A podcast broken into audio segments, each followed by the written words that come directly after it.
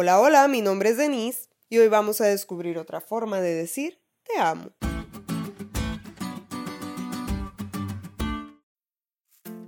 Cuando mi sobrina recién empezaba a hablar, se inventó una palabrita, el famoso canal.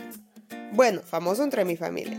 Cuando la decía no sabíamos a qué se refería, pero nos dimos cuenta que cuando la abrazábamos, le mostrábamos afecto o nos daba besos, le seguía un tierno Canana. Así que por el contexto interpretamos que era un te amo y supimos lo que la niña quería decir. A veces Dios nos habla no de forma literal, pero nos da pistas para entender su palabra.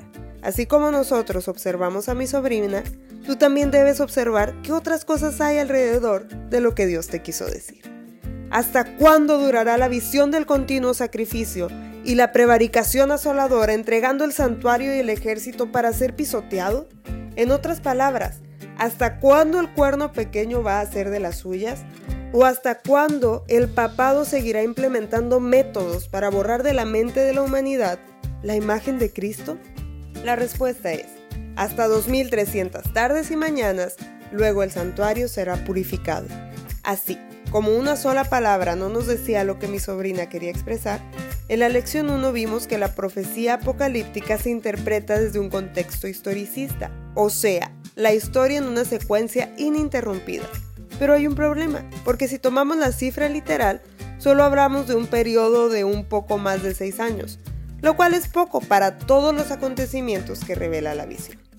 Pero si observamos no solo esta cifra, sino toda la Biblia, encontramos en números y Ezequiel el principio día por año, lo que significa que 2300 tardes y mañanas en realidad son 2300 años.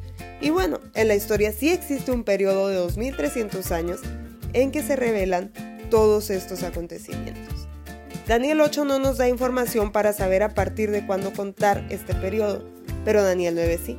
Y si tú quieres saber más, pues ya no te pierdas los podcasts, mi chavo. Esta es la profecía más larga de la Biblia. Y cuando Dios la reveló, también te estaba diciendo, te amo. Eres parte de su gran plan de salvación.